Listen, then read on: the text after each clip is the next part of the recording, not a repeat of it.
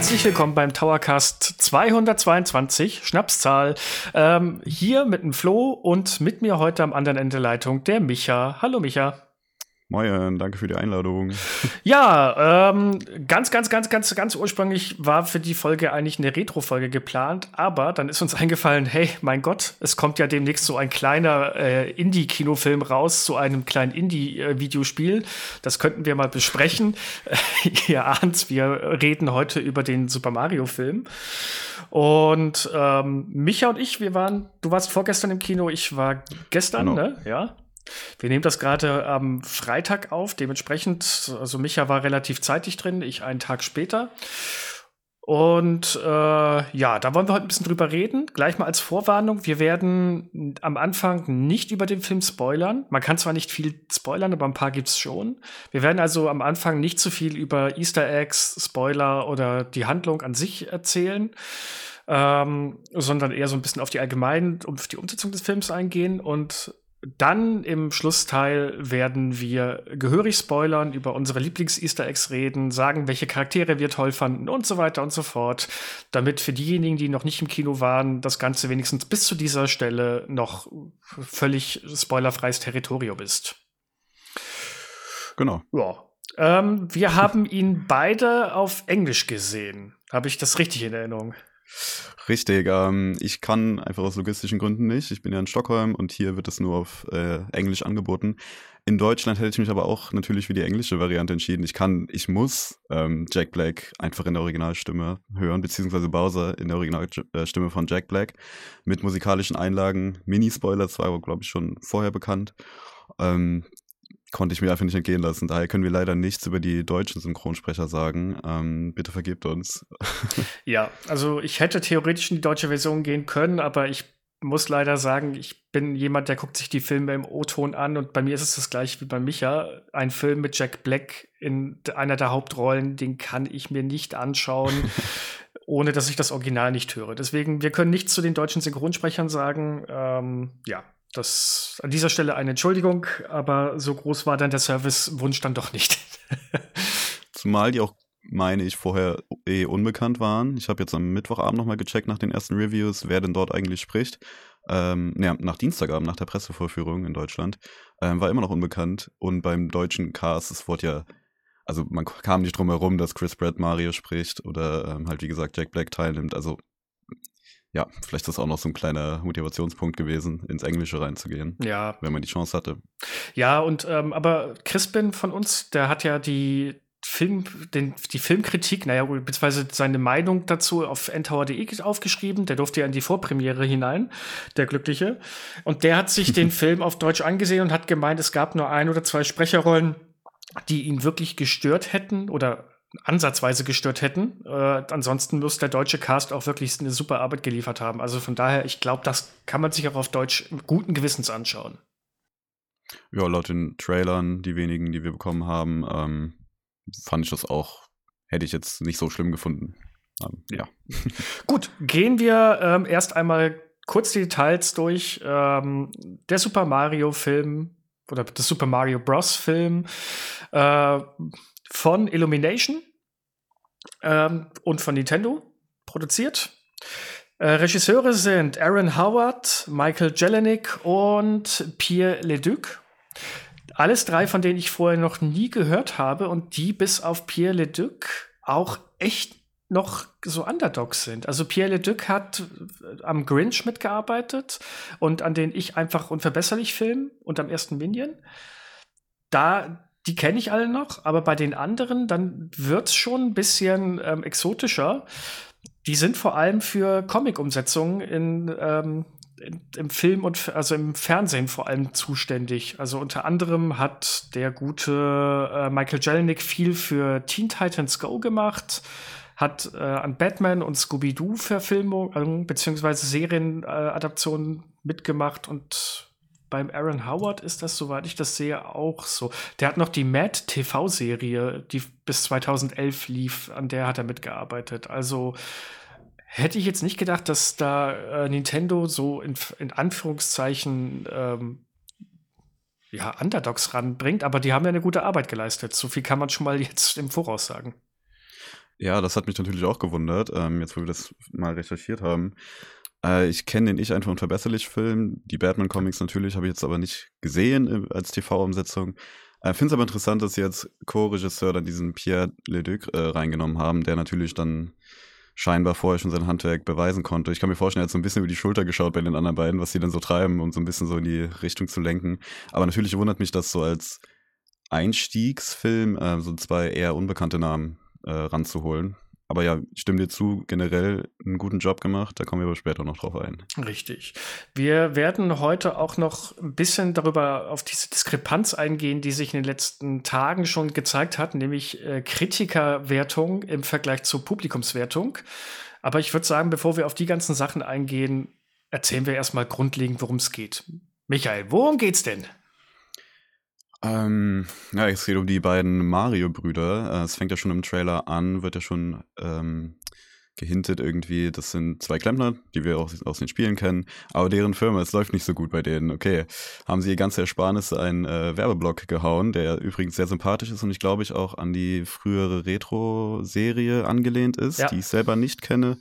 Vielleicht kennst du sie. Ähm, das scheint sehr charmant äh, umgesetzt worden zu sein. Ich fand es so oder so, auch wenn ich das Original nicht kannte, sehr cool, interessant. Ähm, ja, die, denen geht es finanziell nicht so gut, das Geschäft läuft nicht.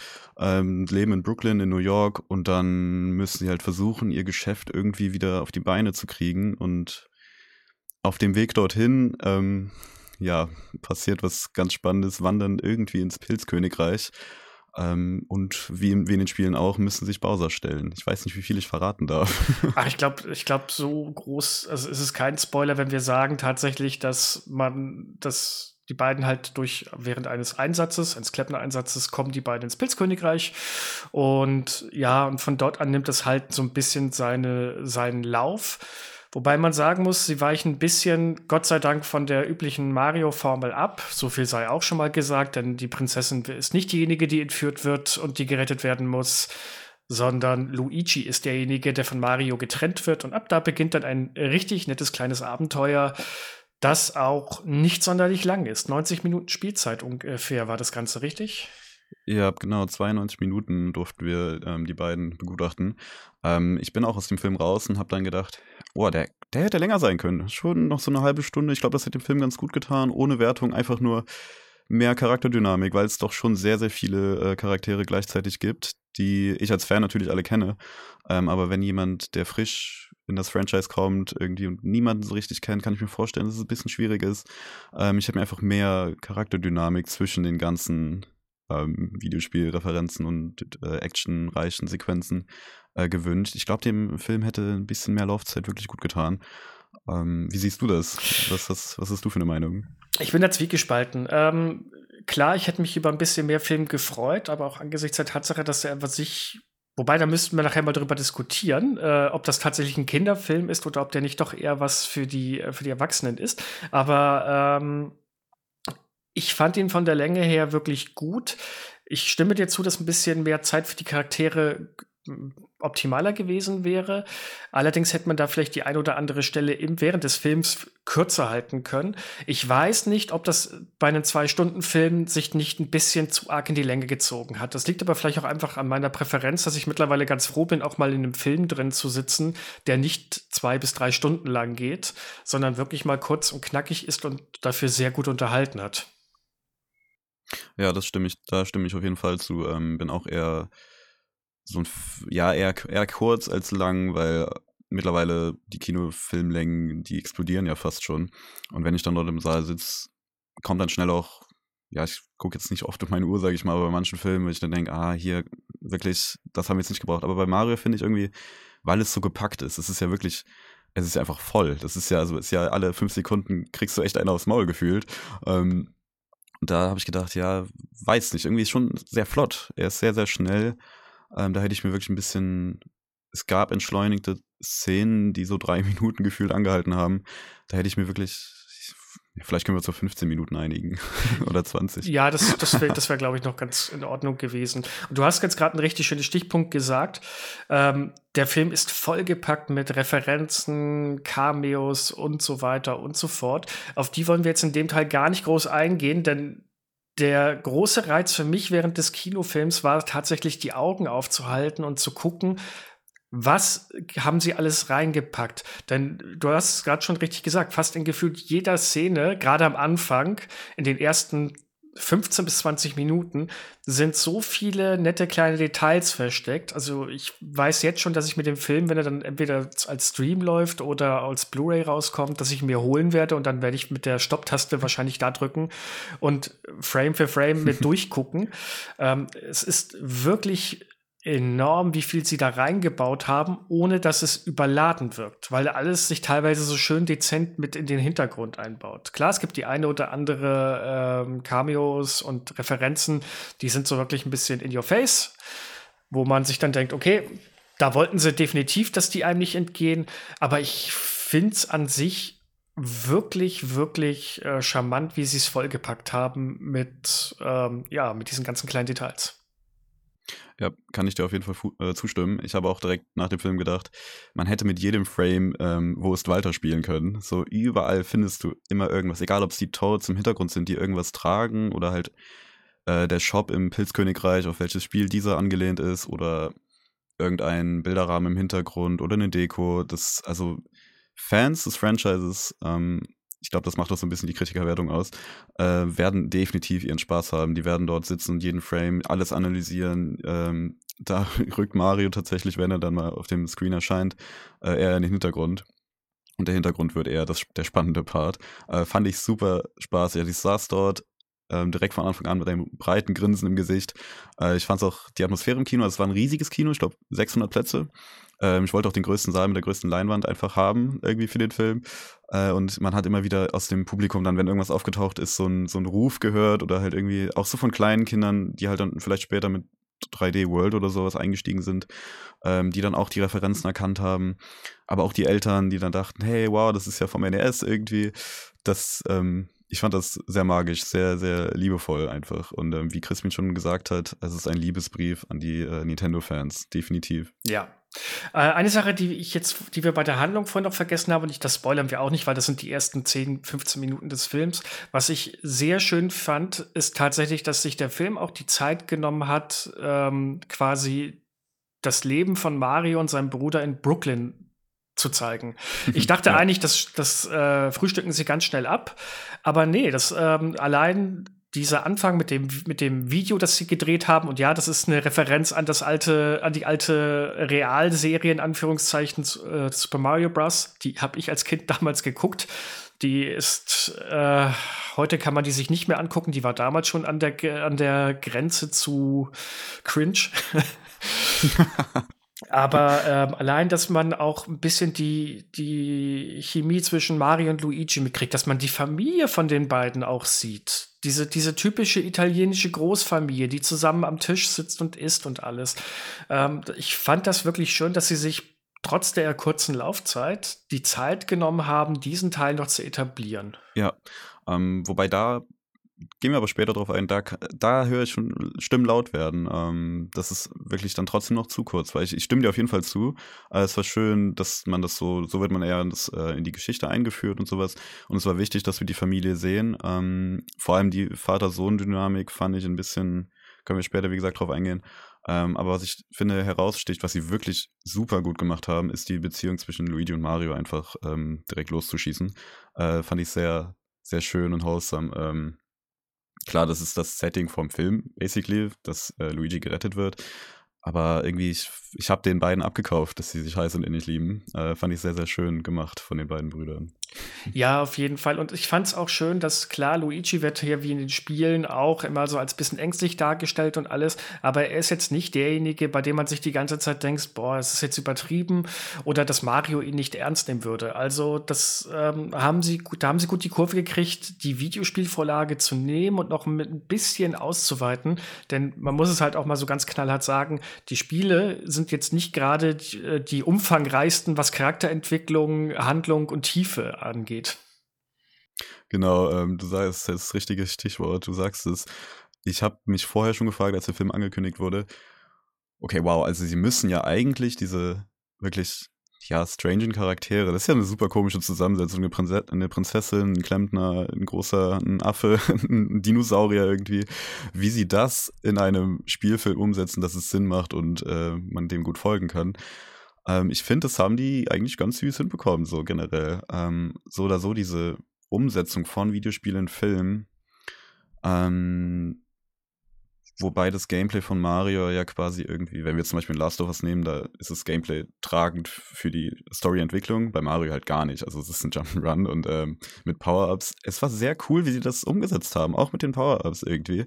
Und hier und da mal so Sequenzen, die stark an die Videospiele erinnert haben, ähm, wo man sich dann heimisch gefühlt hat, aber gleichzeitig ähm, trägt das dann trotzdem im Film die Story voran, wenn Mario zum Beispiel ja, es ist halt eine Entwicklung, eine Charakterentwicklung, wie das präsentiert wird und sowas. Ähm, schon unerwartet gut umgesetzt. Ähm, ich hatte ein paar Sorgen am Anfang, wie das umgesetzt werden würde, aber ich finde, das Gleichgewicht wird sehr gut getroffen. Ja, also man muss auch sagen, das werden wir im Spoilerteil nachher wahrscheinlich auch noch mal ein bisschen genauer äh, vertiefen, aber man darf hier natürlich nicht das große Handlungsmonster erwarten. Uns erwartet hier keine tiefgreifende Geschichte mit Wendungen und sonst irgendwas. Es ist von Anfang an bis zum Ende eigentlich vorhersehbar, wie das Ganze ausgehen wird, was passieren wird. Und ähm, da bezieht, da gehen ja auch einige Kritiken darauf zurück, aber da, dazu dann gleich mehr. Äh, also für den, was die Vorlage äh, hergibt, haben sie eigentlich alles richtig gemacht und wirklich so viel rausgeholt, wie möglich ist. Also mehr wäre, glaube ich, auch nicht gegangen. Ja, auf jeden Fall. Ähm, ich habe mich als Nintendo-Fan sehr, sehr gut äh, abgeholt gefühlt und ich hatte einfach eine fantastische Zeit. So, das kann man, glaube ich, zum, also einfach den Film zusammenfassen. Ich hatte eine sehr, sehr gute Zeit in dem Film. Klar, ich habe keinen storytechnisches Meisterwerk erwartet, keine harten Wendungen. Wie du sagst, man wusste von Anfang an, okay, so endet der Film. Ähm, aber ich hatte, ich bin gerne mit Mario auf die Reise gegangen. Das war cool. Äh, ich hatte Spaß. Und darum, mit den Gedanken bin ich auch in den Film reingegangen. So. ja, und äh, ich glaube, da geht jeder also jeder Nintendo-Fan ist, glaube ich, mit diesen Gedanken reingegangen. Ich hoffe es ein bisschen, denn wenn man nicht so reingegangen ist, und da können wir jetzt, glaube ich, die Brücke schlagen zur großen, äh, zum großen Streitthema der letzten Tage, nämlich äh, Kritiker versus Zuschauer. Das war ja eine der Meldungen schlechthin am ersten Tag. Es gab eine äh, eine Bewertung auf Rotten Tomato, der Seite, die also diese Filmkritiken sammelt, von 54 Prozent. Also der wurde von den Kritikern teilweise abgestraft, dass er, dass er eine reine Gag, ähm, ein Gag an den anderen rangeschraubt ist, keine tiefgehende, also oder allgemein keine gute Geschichte, flache Charaktere. Also wenn man nach den Kritiken gegangen ist, ist das ein hundsmiserabler Film. Demgegenüber stehen Stand heute, ich habe vor der Aufnahme jetzt nochmal reingeguckt, auf Rotten Tomato eine, ein Zuschauerscore bei 2500 plus Zuschauern von 96 Prozent. Ist klar, ein ähnliches Bild auf Metacritic, da ist der Film sogar noch schlechter bewertet mit 47 Punkten. Und dem im Vergleich steht eine Zuschauerwertung von 8, äh, von 87. Also es ist eine riesige Lücke zwischen Kritiker und Zuschauern. Kannst du dir das erklären? Ich glaube schon, ja.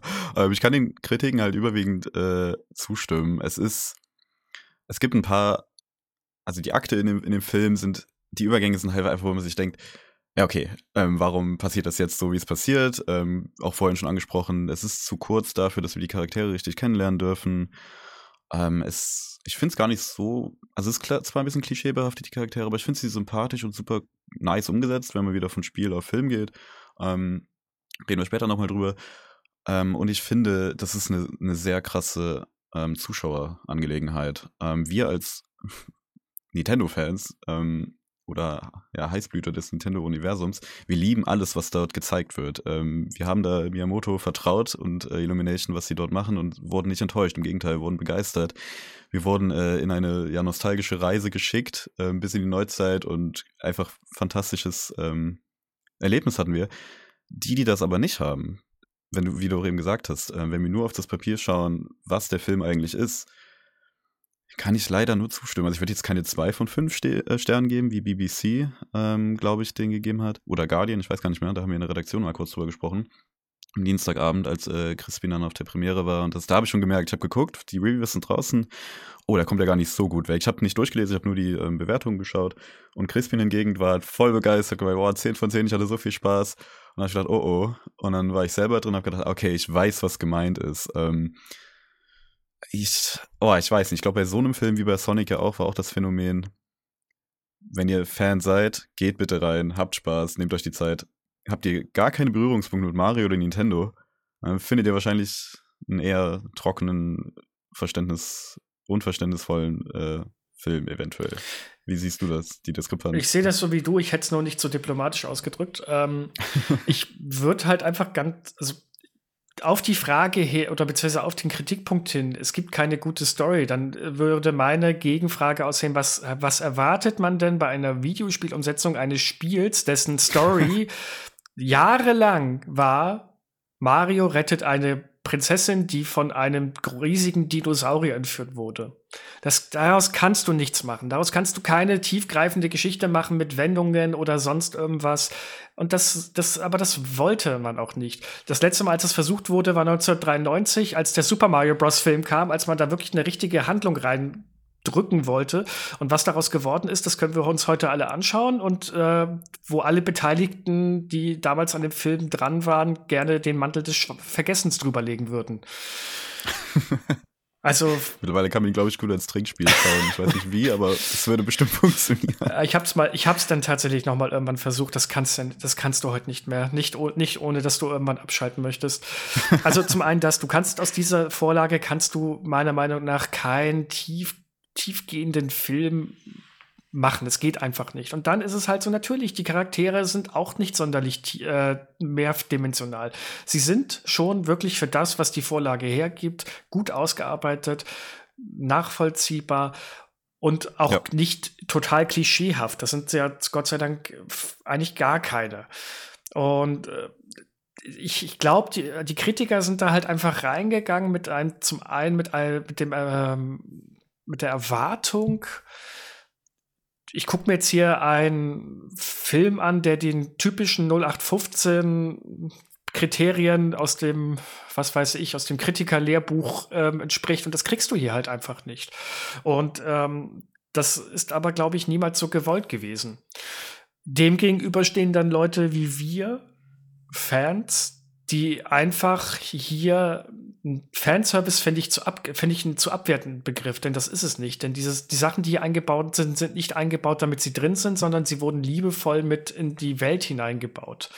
Sie wurden richtig schön in den Hintergrund reingemacht, teilweise so dezent, dass du wirklich gut aufpassen musst und nicht so ein In Your Face hier, guck mal, wir haben den und den und den und den und den.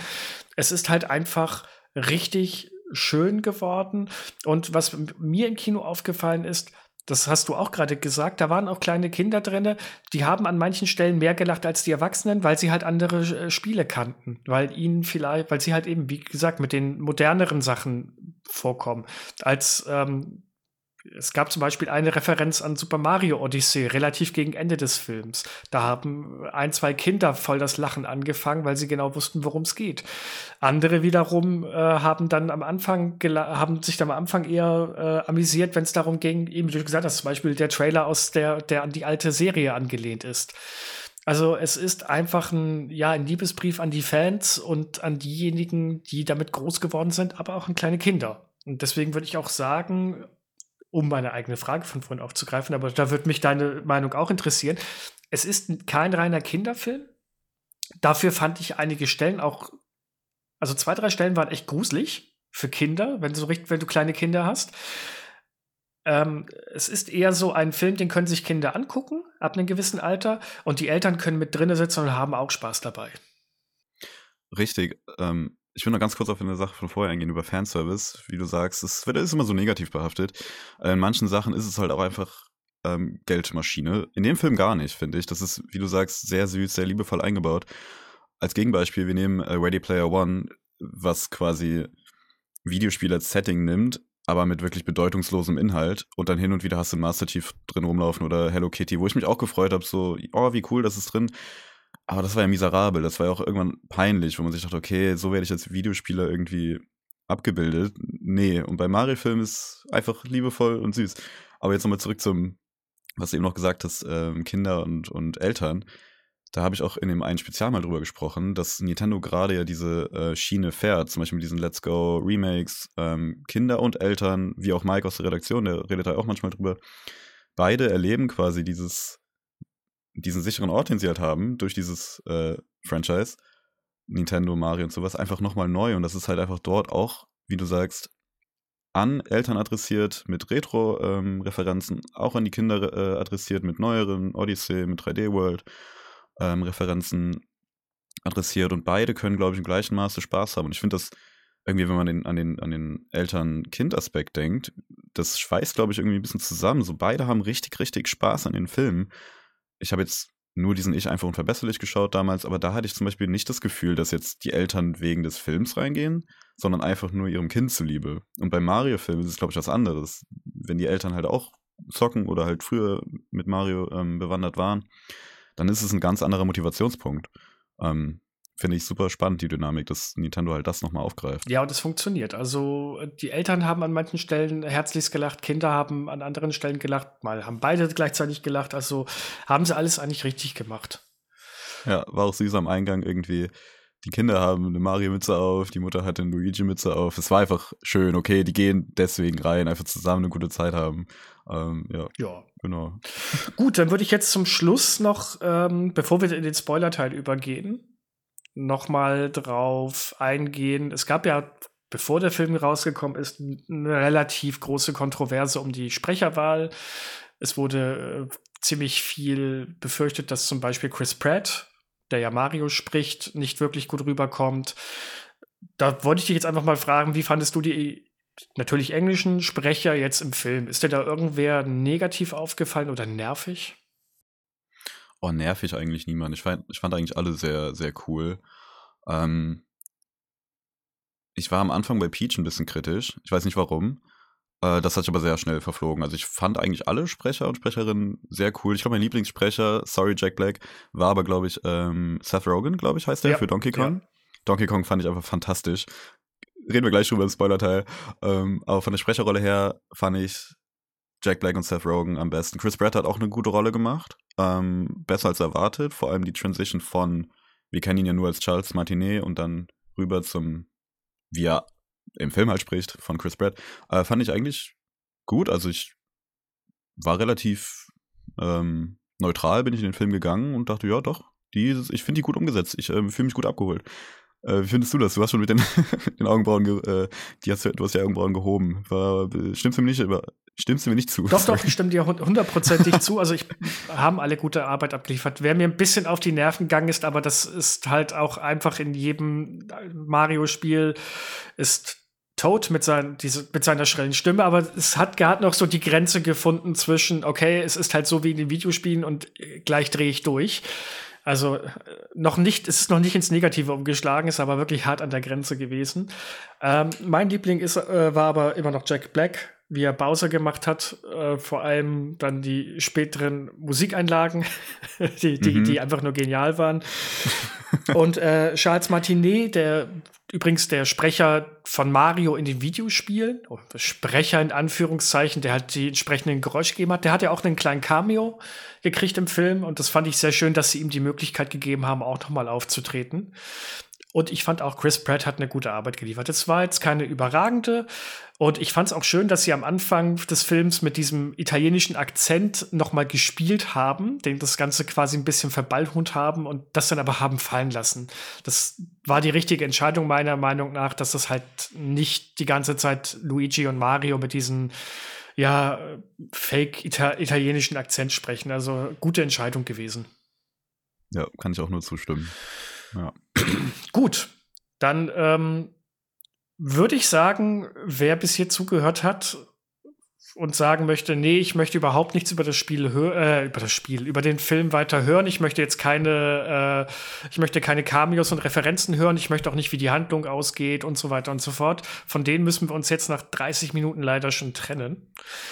Äh, Aber danke, dass ihr ja, da danke, wart. dass ihr da wart. ähm, ich glaube, für, für ein vorläufiges Fazit, das müssen wir, glaube ich, nicht nochmal großartig abgeben. Ich denke, es dürfte klar geworden sein, wir beide fanden den Film absolut spitze.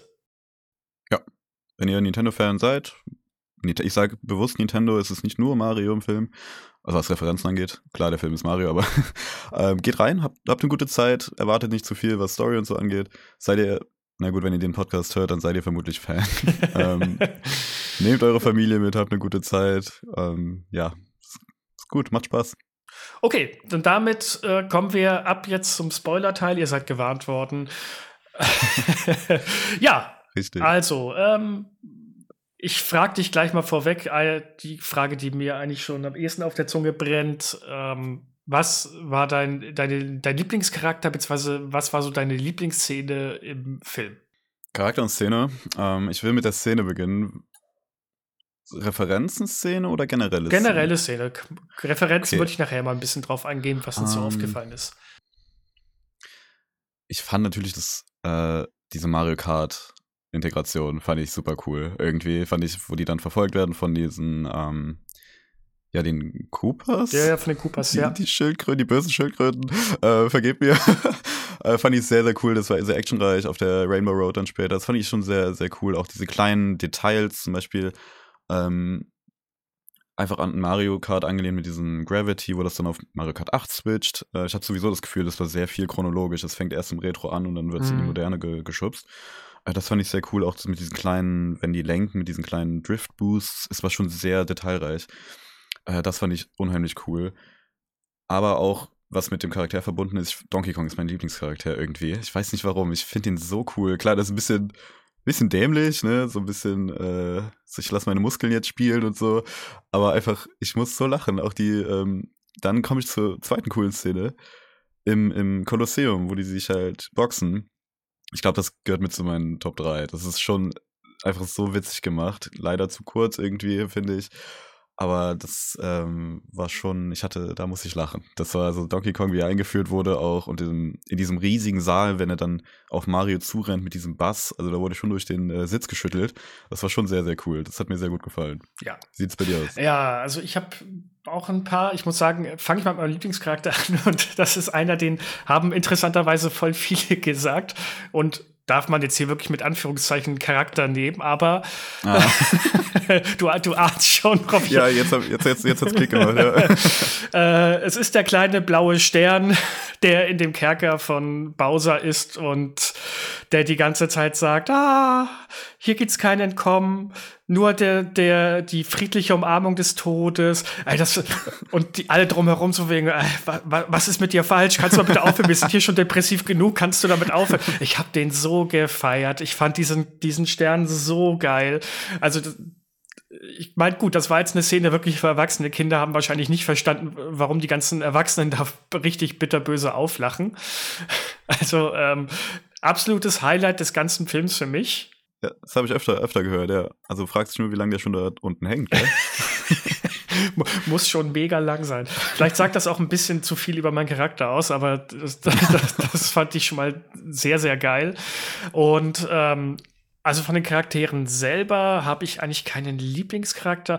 Ich muss sagen, mir hat Bowser gut gefallen. das liegt aber auch einfach an der ganzen Performance von Jack Black, der aber auch schon so wirklich also ich fand es interessant, wie sie ihn zum einen als diesen Bösewicht dargestellt haben. Natürlich, ja, ich mache alles kaputt und so weiter. Und dann gleichzeitig aber auch noch dieser, dieser wirklich teilweise creepige, verzweifelte Typ, der unbedingt die Prinzessin heiraten möchte und da einfach auch, es interessiert ihn ja gar nicht, was Peach davon hält oder dergleichen. Er möchte sie heiraten. Punkt aus. Es diese, diese ganze, diese Dynamik, die, die ist einfach genial. Und ähm, Lieblingsszene, huh, da muss ich jetzt überlegen. Da muss ich sagen, gefällt mir tatsächlich ähm, die Szene, wo Donkey Kong und Mario zusammen ähm, das äh, Cooper-Schloss stürmen wo die beiden sich zusammentun dann quasi und dann wirklich mit den Power-Ups arbeiten und da passiert auch so viel drumherum, wie sie auf das Schloss zustürmen, ähm, was ja auch dann wieder so als, als 2D-Sequenz quasi in Anführungszeichen dargestellt wird wie im Spiel. Also das hat mir auch sehr gut gefallen. Das gibt es auch am Anfang von Film, als Mario und Luigi zur zu ihrem Auftrag rennen und über die Baustelle und so. Das ist ja auch wieder eine Anlehnung an die klassischen 2D-Marios. Also das waren so die Szenen, die mir wirklich lange im Kopf geblieben sind und die mir so am besten gefallen haben. Ja, finde ich, also finde ich auch stark. Ähm, vor allem hier sieht man wieder, wie, wie das einfach funktioniert, diese Videospiel-Anlehnung im Film. So dieses 2D, einfach die Kamera wechselt so ein bisschen und dann sehen wir die da rumhopsen. Es macht auch äh, ästhetisch einfach gut, gut was her, auch wenn man das jetzt zum Beispiel nicht kennt, das Original. Das fand ich sehr, sehr cool. Ähm, und ich fand es interessant, wie Bowser, wie du schon beschrieben hast, im Spiel ist er einfach nur dieser bösartige, blutrünstige Schildkröten-Chef, nenn ich es mal. Ähm, und im Film selbst da ist schon, klar, ist jetzt nicht super wieder super tiefgehender Charakter, aber so fand ich eigentlich ganz süß, was sie so gemacht haben. Die Motivation dahinter, warum er so handelt, fand ich ein bisschen trocken. So, ich will die Prinzessin heiraten und wenn sie das nicht will, dann, dann nehme ich ihr ihr Umfeld so, damit sie mich auf jeden Fall heiraten muss. ähm, da habe ich gedacht, ja, okay, krass. Aber ist ja auch wie was auch sonst, ne? ist ja auch das Spiel, die Prämisse des Spiels irgendwo. Ja, äh, ja, auf jeden Fall. Also sie haben aus Bowser schon mehr gemacht als ging und äh, da, da kam ja auch die nette Musikeinlage von Jack Black, die auch in den After Credits nochmal war. Muss ich sagen, genial. Also ja. super.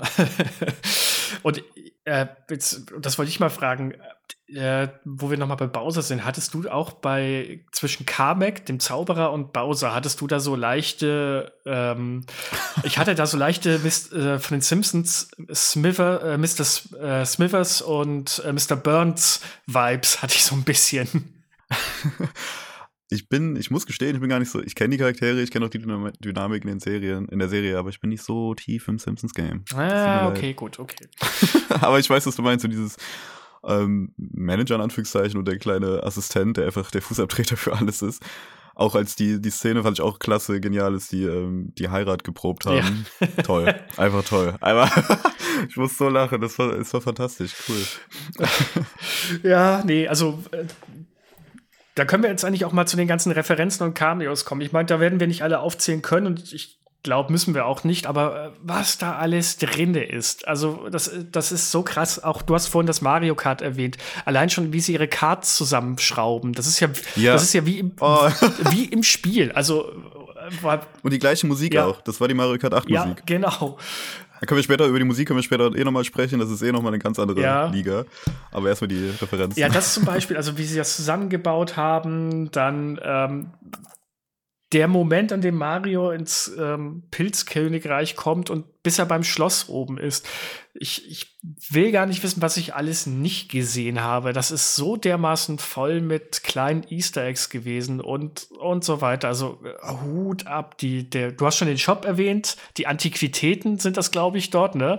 Mit dem, mit dem alten Hammer aus den Donkey Kong-Spielen. Dann Ach so, nee, warte. Oder? Ich meinte ein anderer. Das ist nur eine kleine Kamerafahrt. Das ist der Shop aus äh, Mario Odyssey. Mit diesem ah. Schnörkelten, äh, war unten rechts in der Ecke. Den habe ich gar nicht gesehen. Mit dem geschnörkelten Symbol. Oh, guck mal, den habe ich gar nicht gesehen. aber ich habe nicht, ich habe diese Pixel in diesem Antiquitäten-Shop gesehen, aber irgendwie nicht erkannt. Irgendwie ich habe so gedacht, hey, was bedeutet das? Das hat doch auch irgendwas, aber ich habe es nicht. Ja, ich glaube, glaub, das eine war der Hammer aus dem ersten Donkey Kong Spiel. Dann gab es noch, äh, als sie dann wieder in, also in der Brooklyn-Szene gab es ja den, den Jumpman äh, Arcade-Automaten, also quasi das allererste Mario-Spiel in Anführungszeichen. Also es ist, ich, ich könnte da nicht mal meine Lieblingsstelle zeigen oder nennen. Was ich allerdings sehr gut umgesetzt fand, und das hast du vorhin auch schon erwähnt, ist, wie sie mit den Power-Ups umgegangen sind. Weil das ist was, was ich mir im Voraus auch schon gefragt habe, wie machen sie das? Wie wollen sie das, wie wollen sie das umsetzen und visuell darstellen? Und allein gut, die Pilze, die ist da. blöd, blöd für Mario, dass er halt auch noch keine Pilze macht, fand ich, fand ich auch ja, ganz ja. nett. Aber auch, wie sie es gemacht haben mit der, mit der Feuerblume, dass man die quasi über die drüber streicht und damit das Feuer in sich aufnimmt. Das, äh, ah, ich fand das, ich fand das richtig schön und richtig stimmig. Es hat, es hat nicht gekünstelt gewirkt. Ja, finde ich auch, äh, stimme ich auch zu, auch wie Mario ähm, rangeführt wird, wenn er halt mit auf Peach trifft und Peach sagt, jo, ich helfe dir, klar, kein Ding. Und dann ähm, ist er in diesem Trainings, Trainingssprung Dingens. Ja. Ne? Und ähm, wie er da das erstmal mit Power-Ups in Berührung kommt und diese wirklich, keine Ahnung, 4000 Pilze über, über zwei Tage essen muss, fand ich auch sehr lustig. Da kommt aber noch ein anderer ähm, Aspekt, dass äh, das bei Mario ist ja auch, wenn man stirbt, fängst du wieder an. Trial and Error die ganze mhm. Zeit. Und das wurde auch richtig schön äh, dargestellt, dass er, Mario, einfach immer wieder besser wird äh, in einem Level, was er nicht kennt. Und das ist ja beim Spieler auch so, ist ja bei uns auch. So lernen wir ja das Spiel. Das fand ich auch sehr, sehr süß umgesetzt, auch mit den, äh, ja, wie gesagt, mit den, in Verbindung mit den Power-Ups. Und wie die Power-Ups halt im Laufe des ähm, Films immer wieder eigentlich in den Hintergrund geraten und mehr so als ja, Komponent, Rahmenkomponente äh, nützlich wird. Da fand ich lustig, dass eigentlich ja nur die, also Toads, Mario, Luigi und Peach in den Spielen die Power-Ups nutzen können. Donkey Kong hat auch eine Feuerblume Ja. bekommen. Das ist nicht in den Filmen, oder? Äh, in den Spielen. Nee, Also nicht, dass ich wüsste. Nee, das kann er auch nicht. Wobei, wenn man es ganz streng genommen werden muss äh, oder ganz streng nimmt, dann kann man in dem Game Boy Donkey Kong Spiel, also dem, dem Remake von dem Arcade-Klassiker, im Ja. allerletzten Kampf äh, besiegt man Donkey Kong und dann fliegt aber ein Pilz runter und Donkey Kong wird riesengroß. Das ist dann der Endendgegner. Also theoretisch gesehen wurde damals schon etabliert erkannt. Okay, ja gut, dann ist es keine Logik, okay. Und noch eine andere Szene mit dieser Eisblume von äh, Peach. Ich war mit einem Kumpel hier schauen, äh, Flo, und dem ist es aufgefallen, der heißt auch Flo, ähm, dass da eine sehr gute Chance vertan wurde, Peach dann eher so ein bisschen als Zelda, äh, als nicht Zelda, als Elsa auftreten zu lassen und so eine kleine Let It Go, irgendwie, keine Ahnung, sie fängt an Let It Go zu singen, wird Oh. irgendwie weggeboxt oder so. Das wäre, das hätte ich doch gefeiert, das fand ich sehr Ah, cool. nee, ich glaube, das wäre das wär wieder ein Schritt zu weit gewesen. Und ich glaube, ich glaube, ich glaube, die Disney-Anwälte hätten da schon gekreist. Ja, habe ich auch schon überlegt. So, ja, vermutlich war das Absicht. Was ich auch noch gut fand, ähm, ist quasi so ein bisschen die auch Luigi Menschen ähm, Referenzen, als Luigi da allein ist und dann auf einmal mit seiner Taschenlampe um mir ist und dann auch wirklich dieses Mario, ja. hello. Und diese, auch diese Haltung Ja. von ihm ist ja auch so Luigi's Mansion richtig cool. Ja, und das war auch die Stelle, wo ich mir dachte, puh, mit ganz kleinen Kindern wäre ich da wahrscheinlich nicht reingegangen. Diese Verfolgungsjagd, wo ihn die, ähm, die Skelett-Coopers da verfolgen, das, ich glaube, für ganz kleine Kinder kann das schon echt gruselig sein. Das war schon. Ich fand's, also ich fand's sehr cool. Ich bin ja eh ein Horrorfan und so, aber das war schon ein bisschen. Hätte ich beim kleinen Jungen so, hätte ich einen, würde ich so die Augen zuhalten. So, das ist jetzt mal gerade ein bisschen zu viel. Aber es ist ja auch nicht lang, das ist ja so eine Minute. Ja. Äh, Was ich aber da, ja. ja, Nee, nee, nach dir, nach dir, nach Nee. dir. ich hätte was Neues angefangen, aber. Achso, nee, ähm, ich, ich finde das halt einfach, da haben sie noch die Grenze gerade eben so hingekriegt, wie es für Kinder ähm, hinnehmbar ist. Ich glaube, hätten sie es noch gruseliger gemacht oder hätten sie zum Beispiel gezeigt, wie die ähm, Knochencoopers da in die Lava reinfallen und dort sich auflösen und so weiter. Das wird ja alles nicht gezeigt, die Kamera dreht ja weg.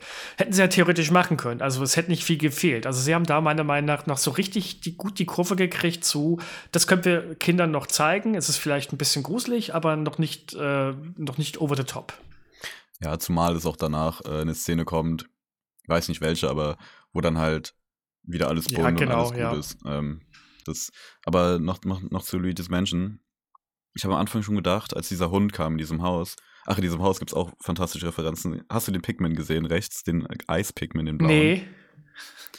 Das ist die Szene, wo auch dieser Mann das äh, Galaxy-Buch liest, als Anlehnung an Mario Galaxy, wo die im Hintergrund runterhängen, auch mit dem Hund. Ja. Und der Hund wiederum, hast du Luigi's Mansion 3 gespielt? Ja, habe ich. der Hund, es wird nicht genannt und ich glaube, der Hund trägt im Spiel auch keinen Namen. Aber ganz am Ende vom Film kommt der Hund halt wieder und dann, dann zwinkert Luigi dem so zu. Und ich glaube, das ist halt auch wieder so eine Anspielung auf äh, den, den Geisterhund aus dem dritten Luigi's Mansion Teil. Also es ist echt, äh, das explodiert nur so von, von coolen Anlehnungen. Aber meine Lieblingsanlehnung war, ich fand, das ist auch ein magischer Moment irgendwie. Das ist da, wo ganz am Anfang Mario wird von seinem Vater irgendwie, er enttäuscht ihn mal wieder, glaube ich. Irgendwie sowas war da. Und er geht auf sein Zimmer und spielt äh, Ja, Nintendo. Ja, spielt Kid, Kid Icarus spielt er. Kid Icarus, genau. Ich habe Wrecking Crew im Kopf gehabt, aber das war dieser andere Mann. Und ähm, das war, glaube ich, meine Lieblingsreferenzszene, weil er, also das macht was mit einem, wenn dort Mario sitzt, in sehr gut animiert, spielt Kid Icarus auf dem alten NES und auf dem Fernseher steht noch so ein Lilith Wars äh, oder Star Fox Raumschiff. Irgendwie ist das so, das ist so, keine Ahnung, ist schon cool. Ja, es war also, wie gesagt, es, ich werde mir noch mindestens zwei oder dreimal angucken müssen, nicht im Kino. Dafür ist mir das jetzt, ist mir Kino gehen mittlerweile zu teuer geworden. Aber ähm, sobald es irgendwo zum Stream drauf ist oder eben als Blu-ray, wird er gekauft und dann wird äh, ganz intensiv, detailreich an der äh, Szene für Szene abgeguckt. Ja, wollen wir noch zur Musik kommen? Zur wirklich meiner Meinung nach perfekt umgesetzten Musik. Gerne. Ich habe mich ähm, gefragt, sie werden die Soundtracks nutzen, ja, aber wie umgewandelt, wie in Filmmusik gemacht. Und wir haben in dem Film den Soundtrack unter anderem als Unterstützung für Szenen. Da fällt mir zum Beispiel ein, äh, was ich sehr cool fand, ich als sehr großer GameCube-Fan, äh, der Klingelton von den Mario-Brüdern ist der GameCube-Soundtrack. Ohne dass am Ende dieses Klong, wo dann das, wo der Würfel in dieses Muster fällt vom Intro vom GameCube. Zum Beispiel so als Unterstützung irgendwie sind dann Mario-Soundtracks und kleine Schnipsel zu hören, aber auch als komplett neu orchestralisierte Soundtracks, die den Film-Soundtrack einfach angeben. Wo ich dann dachte am Anfang, hey, eigentlich gibt es den, der Mario-Soundtrack gibt ja eigentlich nicht so die Filmmusik her, sag ich mal. Aber irgendwie haben die das auch da wieder so cool umgeändert, dass es einfach passt. Dass man, wenn man es kennt, hört man es raus. Wenn man es nicht kennt, kann man, also unterstützt es die Szene trotzdem noch gut. Ja. Und was meiner Meinung nach auch wieder so ein Indiz dafür ist, dass der Film halt nicht nur für kleine Kinder ist, sind auch die lizenzierten Titel, die so mit drin sind. Also Take on Me von ähm, Aha was, ne? Nee, doch von Aha. Bitte, doch. Ähm, und ähm, Thunder von ACDC und dergleichen. Das sind alles Musik, ist Musikstücke, die klar, die, die, können, die hören Kinder heute bestimmt auch vielleicht ab und zu mal, aber das ist eher so Musik aus, ich sag mal, unserer Zeit, ja. die wir gehört haben und wobei Take on Me war schon zu meinem, als ich klein war, schon eine ganze Weile auf dem Markt. Also von daher, äh, das da merkt man, es richtet sich auch schon so eher ein bisschen an die Erwachsenen, ist aber alles gut eingearbeitet. Also ich muss dir auch voll zustimmen, der Soundtrack ist wirklich super geworden. Von Jack Blacks äh, Musikeinlage Peaches muss man gar, muss ganz zu schweigen, der war ja, war ja super genial. Ich hoffe, dass demnächst irgendwie der Soundtrack verfügbar sein wird. Den kriegt man jetzt gerade noch nirgendwo, weder bei Spotify noch sonst was. Ich hoffe, der wird noch zur Verfügung gestellt. Ich bin gestern auf YouTube über einen Kanal gestolpert. Ich dachte, das ist der offizielle Kanal. Dann habe ich in der Beschreibung gelesen, das ist ein Fan-Account.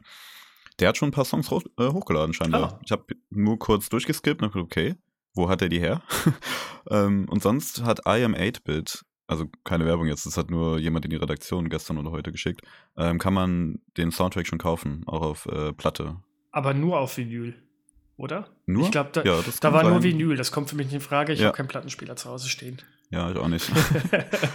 Aber wobei, ich kann es mir vorstellen, dass es schwierig wird auf Spotify, weil Nintendo hat ja eigentlich gar keine Videospiel-Soundtracks irgendwo hochgeladen, oder? Ja, ich glaube auch nicht. Aber vielleicht machen sie es dafür. Vielleicht ist da Universal, vielleicht cool. hat da Universal ein bisschen mehr mit Spracherecht ja. im Endeffekt. Oder wenigstens auf CD. Ja, irgendwie was bitte bringt den raus. Der war nämlich echt toll, den ja. würde ich mir gerne anhören. Ja, sehr cool. Wie gesagt, orchestralisiert. Äh, toll, tolles, toll einfach, cool. Ähm, sehr, sehr, sehr schöner Soundtrack, ja. Und ich will nochmal auf den Heavy Metal Aspekt von Bowser eingehen. ja. Also, wir haben ja jetzt schon sehr, sehr viel über unsere Liebe zu Jack Black kundgetan. aber wer, wer passt denn besser rein als Jack Black in diese Heavy Metal Szenen und dieses Konzert und sowas? Das ist ja, die hätten ja, also, die hat sich selber in beide Beine geschossen, hätten sie jemand anderen gewählt. Ähm, und wie man hört richtig raus, wie viel Spaß Jack Black hatte. Einfach, das ist auch bei den Interviews drumherum, Jack Black ist einfach die Sonne in diesem Cast. Der sticht heraus, er stellt alle anderen in den Schatten. Obwohl ich vorhin gesagt habe, dass Seth Rogen, äh, also Donkey Kong, mein Lieblingscharakter war. Aber Jack Black hat einfach so eine Energie übertragen. Es ist, keine Ahnung, also es ist, wenn dann er. Das ist so, die musikalischen Einlagen auch, auch so charmant, humorvoll umgesetzt, so cool. Ja, das, das merkt man Jack Black aber auch wirklich an. Also bei den, auch wie du schon gesagt hast, bei den Interviews und dergleichen. Bei den anderen hatte ich das Gefühl, gut, das ist jetzt, die, die machen ihr Programm, die, die machen ihre Arbeit. Die machen sie gut. Genau. Und ich, ich möchte mich jetzt nicht zu weit aus dem Fenster lehnen, aber ich meine vor kurzem sogar ein Interview gelesen zu haben, wo Seth Rogen gefragt wurde, wie er sich denn auf die Rolle vorbereitet hat und so weiter. Und ähm, er hat dann anscheinend gesagt, ganz knallhart, äh, er wird sich da jetzt nicht großartig verstellen. Wenn sie Seth Rogen ähm, quasi anheuern, dann kriegen sie Seth Rogen. Ich meine, das passt, es passt, er macht das, ist super. Also von daher, wahrscheinlich haben sie ihn mit dem Hintergedanken auch geholt. Aber bei Jack Black, der geht halt noch mal die Extrameile. Ja, definitiv. Und das ist ja gar nicht mal seine Professionalität, sein, sein Job. Er ist ein, äh, ein Rockstar und Schauspieler hin und wieder mal. Ähm, und das ist so, also keine Ahnung, es ist dafür, dass es eigentlich nicht das ist, was sein Handwerk ist. Einfach hört ihn euch an, schaut ihn euch an. Ja, auf jeden Fall. Gut, hast du noch was? Fällt dir noch an was ein? Ähm, nee, eigentlich nicht. Ähm, nee, das soweit. Fällt mir jetzt nichts ein. Dann bleibt jetzt, dann bleibt mir jetzt eine Rausschmeißerfrage. Wenn Nintendo und jetzt nicht unbedingt Illumination, wobei sagen wir doch Illumination nochmal zusammenarbeiten sollten. Was soll der nächste Film sein? Ich habe gestern noch in die News geschrieben, dass sie ja für zukünftige Projekte äh, zusammenarbeiten. Ich glaube, ich würde, würde tatsächlich aufgrund der Konstellation einfach einen Zelda-Film eher sehen als Mario. So, Zelda hat schon mehr. ich höre schon. Äh, Zelda finde ich da so mehr Tiefgang. Klar, es wird auch eine klassische, weiß ich nicht, Zelda, äh, Link rettet Zelda, Sieg Ganondorf, äh, Heldengeschichte. Aber das fände ich ganz cool. Vielleicht auch ein bisschen dunkler, so Twilight Princess-mäßig oder halt im neuen Tears of the Kingdom-Vibe irgendwo. Ähm, sonst habe ich noch im Kino überlegt, weil ich auch dann Light Wars im Film äh, erkannt habe, ist ja nicht nur Mario, wie ein Film aussehen würde im kompletten Nintendo-Universum. Smash Bros. schiele ich jetzt so ein bisschen hin. Ähm, weiß ich nicht, da könnte es irgendwie aussehen, es gibt ein riesiges Turnier und ja, irgendwie sowas. Aber das sehe ich jetzt nicht so. Auf jeden Fall freue ich mich über zukünftige Projekte. Ich hatte so viel Spaß im Kino. Äh, welches Franchise würdest du gern sehen wollen? Ich hatte das, die Diskussion gestern mit meiner Frau, mit der war ich drin. Und da hatte ich auch erst Zelda gesagt, sie hat dann aber einen ganz guten Punkt gebracht. Wenn man das Illumination machen würde, kann, kann man sich Zelda nicht so wirklich vorstellen, weil das, das ist da halt einfach nicht, das wäre wahrscheinlich nicht düster genug und auch nicht ernst genug. Und ich glaube, Zelda würde als Film auch nicht gut funktionieren. Es gibt ja schon seit Ewigkeiten die Gerüchte, dass es eine Serie von Zelda geben soll. Das, das ist ja hartnäckig bis zum geht nicht mehr. Und ich fände es cool, ich meine, das wird niemals passieren, weil wir sprechen hier immer noch von Nintendo, die ja familienorientiert sind, aber mach doch mal ein Zelda im Game of Thrones-Style. So richtig, richtig hardcore düster und äh, ein bisschen geerdeter, da hätte ich Bock drauf. Nee, aber äh, von Illumination, vielleicht noch in Verbindung mit einem anderen Studio, könnte ich mir vielleicht sogar einen Metroid-Film vorstellen. Du hast eben gesagt, familienfreundlich und dann sagst du Metroid. ja, aber ich kann es mir, also ich kann es mir trotzdem, könnte ich es mir mit dem Studio noch am ehesten vorstellen. Und äh, Metroid ist ja eher so ein, zwar klar, ernster und düsterer und so weiter, aber jetzt auch nicht so finstergrinser dunkel und würde auch als Einzelfilm gut funktionieren. Also das weiß nicht, das kam mir so in den Sinn. Daher, vielleicht ist es auch Wunschdecken. Ich hätte mega Bock auf einen Metroid-Film und das wäre halt auch mal ein bisschen was anderes. Also mein Geld liegt allerdings auf Super Mario Bros. 2. Ja, also ich denke, ich frage mich, wie die Umsetzung sein wird, da das Ende ja nicht so viel offen lässt. Klar, die Post-Post-Credit-Scene, wo ich übrigens, also es wurde ja gesagt, ich glaube, Chris mir hat gesagt, bleib bis zum Ende sitzen. Und dann habe ich gedacht, okay, das ist nach der ersten Credit, äh, nach den ersten Credits, die Post-Credits-Scene. Oh, oh, Gott, ich, oh Gott, ich bin, ja, ich bin nach der ersten Credit-Scene aufgestanden. bis zum bitteren Ende äh, sitzen bleiben. Aber bei uns gingen halt auch schon die Lichter an, alle Leute gingen raus. Ich dachte so, okay, ja, bei uns, bei uns auch, okay, bei ähm, uns auch, ja. Dann bin ich raus und dann habe ich so im Internet drüber gestolpert, irgendwie Twitter oder sowas. Da gab es noch eine. Und weißt du, was äh, gezeigt wurde? Ja, bitte sag's mir jetzt. Wer, welcher Charakter hat keinen Auftritt gehabt quasi? Also, oder nur im Hintergrund nebenbei? Yoshi? Richtig. Ein Yoshi-Ei sehen wir, der dann halt dieses schöne Yoshi-Geräusch macht. Ähm, also, es wird wahrscheinlich einen zweiten Teil geben. Irgendwas. Weißt du, und ich dachte, die Jack Black Post-Credit-Szene ist es und dann war es das. Hab ich auch gedacht. Und, ah, nee, es gab noch, noch eine. Gibt's aber auch auf YouTube schon, hat irgendjemand äh, illegal mitgefilmt. Geht nur so 15 Sekunden, kannst du dir gleich mal anschauen. Ja, gut, okay. Ähm, ja, gut. Ja, gut, dann wird's, dann wird's wahrscheinlich in die Richtung gehen. Ja. Oh, ich wollte eigentlich am, beim Einstieg noch fragen, ich hab's vergessen. Es ja. wäre so ein schöner Einstieg geworden. Was war deine erste Mario-Erfahrung? Ich weiß nicht, ob wir das noch am Ende Oh, meine, das kann, das, das kann ich dir sagen. Meine kleine erste Anekdote. Ma äh, als kleine Anekdote kann ich dir das gerne sagen. Meine aller, allererste Mario-Erfahrung war Super Mario auf dem Game Boy. Der erste Teil? Der erste der so eine Teil halbe Stunde geht. Ja, das war meine allererste Mario-Erfahrung und dann das Mario auf dem NES. Ach so, krass. Ja, meins war der zweite auf dem Gameboy. Das war auch mein erstes Spiel überhaupt. Da konnte ich gerade laufen. Äh, mein großer Bruder mir den Ziegelstein in die Hand gedrückt und gemeint, sei mal ruhig. Äh, Im Urlaub war das. Und ich kann mich erinnern, ich habe so lange an dem Spiel gesessen, weil ich ging ja nicht mehr in die Schule. Ich war ja nicht, äh, ich war nicht gemacht für Varius Schloss. Und da habe ich so lange dran gesessen. Und heute spiele ich das in so zwei Stunden durch, weißt du, kannst ja einfach durchlaufen. Ja, ja. Aber genau, das war so meine, wollte ich eigentlich an den Anfang schieben. Naja, jetzt haben wir es zum Schluss als Rausschmeißer. Genau, die, die Spoiler-Leute haben jetzt noch die, haben jetzt den kompletten Content gekriegt. genau. Ja, gut. Aber dann, Michael, es war mir eine Freude. Hat mir auch sehr gut gefallen. Vielen, vielen Dank für die Einladung. Hat sehr viel Spaß gemacht. Ja, immer wieder gerne. Ähm, und danke an euch, falls ihr bis zum Ende hier sitzen geblieben seid, dass ihr unseren Cast heute zugehört habt. Ich hoffe, es hat euch gefallen. Ähm, schreibt uns doch in den Kommentaren, wie ihr den Film gefunden habt, äh, was eure Lieblingsszenen waren. Es wird uns wirklich brennend interessieren. Ähm, ansonsten kann ich schon mal ein bisschen Foreshadowing machen. Äh, ich hatte ja schon in der letzten, vorletzten Folge erwähnt, dass wir einen Beitrag im Forum haben, wo wir öfters mal nach eurer Meinung fragen werden. Die nächsten Tage, also nach den Osterfeiertagen, denke ich, könnt ihr da mal die Augen offen halten. Es wird nämlich eine neue Frage zu einem neuen Retro-Thema geben. Mhm. Denn äh, ich weiß noch nicht, mit wem ich es genau besprechen werde. Ist noch ein bisschen alles offen, ob es Attis oder, oder Kim wird oder wer auch immer. Äh, aber wir wollen uns Illusion of Time, den einen weiteren Teil der Soulblazer-Saga angucken. Und da werden wir euch demnächst die eine oder andere Frage zustellen. Ansonsten freuen wir uns immer über eine gute Bewertung bei Spotify, Apple Podcast, Amazon Music, Deezer und hasse nicht alles gesehen, wo auch immer ihr uns gehört habt. Und ansonsten immer schön weitererzählen. Mundpropaganda ist die beste Propaganda und bleibt uns bitte treu. Vielen lieben Dank und bis zum nächsten Mal. Tschüss. Dankeschön. Ciao.